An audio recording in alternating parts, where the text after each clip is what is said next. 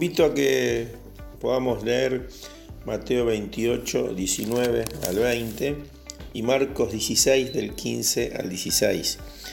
Son dos pasajes eh, espejo donde tanto Mateo como Marcos relatan la misma situación, pero le dan tal vez algún énfasis diferente.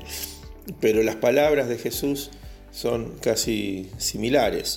En Mateo 28, él da la gran comisión a los discípulos y les dice, por tanto, vayan y hagan discípulos a todas las naciones, bautizándolos en el nombre del Padre, del Hijo y del Espíritu Santo. Y en Marcos 16 nos dice, vayan por todo el mundo, prediquen el Evangelio a toda criatura, el que creyere y fuere bautizado será salvo, mas el que no creyere será condenado.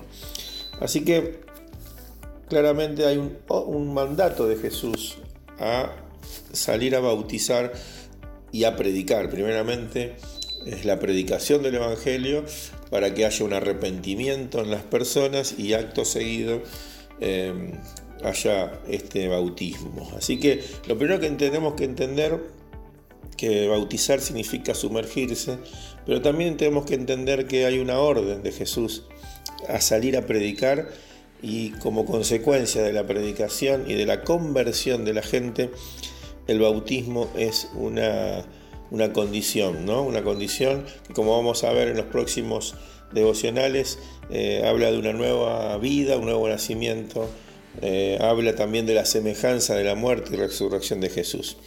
Pero lo que te invito a que leas estos dos pasajes, eh, entendiendo que Jesús mandó a bautizar. Si bien había una práctica del bautismo que, se venía haciendo, que se hacía siempre en las distintas culturas.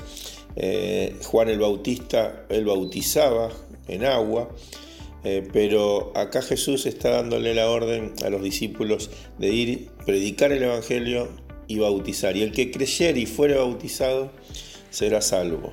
Así que eh, podamos leer estos dos versículos y, luego en los próximos devocionales nos vamos a ir metiendo más en profundidad acerca de lo que es el bautismo.